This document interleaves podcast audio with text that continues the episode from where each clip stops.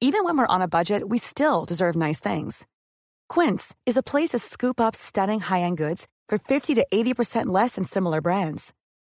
They have buttery soft cashmere sweaters starting at $50, luxurious Italian leather bags, and so much more.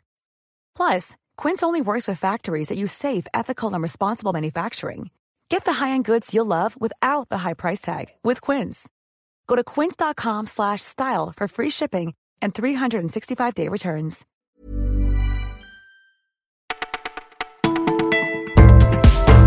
Bonjour tout le monde, vous écoutez Le Parisien, Martin au micro en ce vendredi 15 février. C'est bientôt le week-end, avec ou sans gilet jaune, on vous explique pourquoi. Stop ou encore, difficile de savoir jusqu'à quand se prolongera le mouvement des Gilets jaunes. Des Gilets jaunes qui manifesteront encore ce samedi pour un acte 14 à Paris comme en région.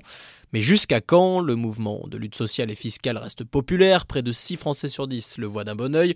Et pourtant, dans le même temps, ce soutien s'effrite. Et une majorité de citoyens sait aussi qu'il s'arrête, même si ça peut paraître paradoxal. C'est une première depuis euh, le début du mouvement, une opinion notamment choquée par les violences qui se répandent au-delà des cortèges jusqu'à toucher des parlementaires de la majorité dans leur vie privée, tandis que les actes antisémites se multiplient, un ras-le-bol qui pourrait faire changer le fonctionnement des Gilets jaunes, qui envisagent de ne plus manifester le samedi à l'avenir. On raille souvent les manifs étudiantes pour leur opportunisme, mais depuis quelques semaines en Europe, on sèche pour la bonne cause. C'est parti de Suède, puis en Belgique et désormais en France. Les élèves boudent les cours le vendredi pour le climat, comme Robin, 16 ans, en bac pro à Visil en Isère, et écologiste convaincu. Il faut absolument agir maintenant. À quoi ça sert d'aller en cours si nous n'avons pas d'avenir s'interroge le lycéen. Des mouvements suivis aussi à Nantes et à Paris, et même si ces absences se terminent parfois en mots dans le carnet, peu importe, certains ne s'en soucient pas et ont d'ailleurs le soutien de leurs professeurs. Il s'agirait de grandir. Il s'agirait de grandir. Lui, eh bien, il grandit plus vite que tout le monde. À seulement 20 ans, on n'en finit plus de s'extasier devant la précocité de Kylian Mbappé. Et ce n'est pas près de s'arrêter. En marquant le deuxième but face à Manchester United, le prodige français a prouvé qu'il savait affronter la pression et inscrit aussi son 14e but en Ligue des Champions, ce qui lui permet déjà d'égaler un certain Zinedine Zidane. Des temps de passage qui l'autorisent aussi à regarder beaucoup plus haut. S'il progresse encore lors des face-à-face, il pourrait rattraper les meilleurs finisseurs du monde comme Messi et Cristiano Ronaldo.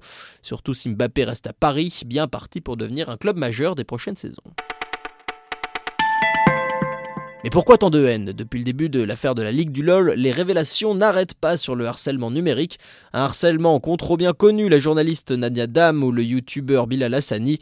Et le gouvernement a décidé de réagir par la voix de Mounir Majoubi et de Marlène Schiappa. Pour lutter contre les haineux, une détection automatique des contenus suspects, un meilleur accompagnement des victimes, mais aussi une responsabilisation accrue des acteurs du net. Twitter n'est pas à la hauteur, concède le secrétaire d'État au numérique. Sexisme, racisme, homophobie et antisémitisme passent au travers des griffes de l'oiseau bleu. Un cyberharcèlement dont il sera question dans Je t'aime, etc. Émission exceptionnellement en direct à 15h05 sur France 2 avec Daphné Burki.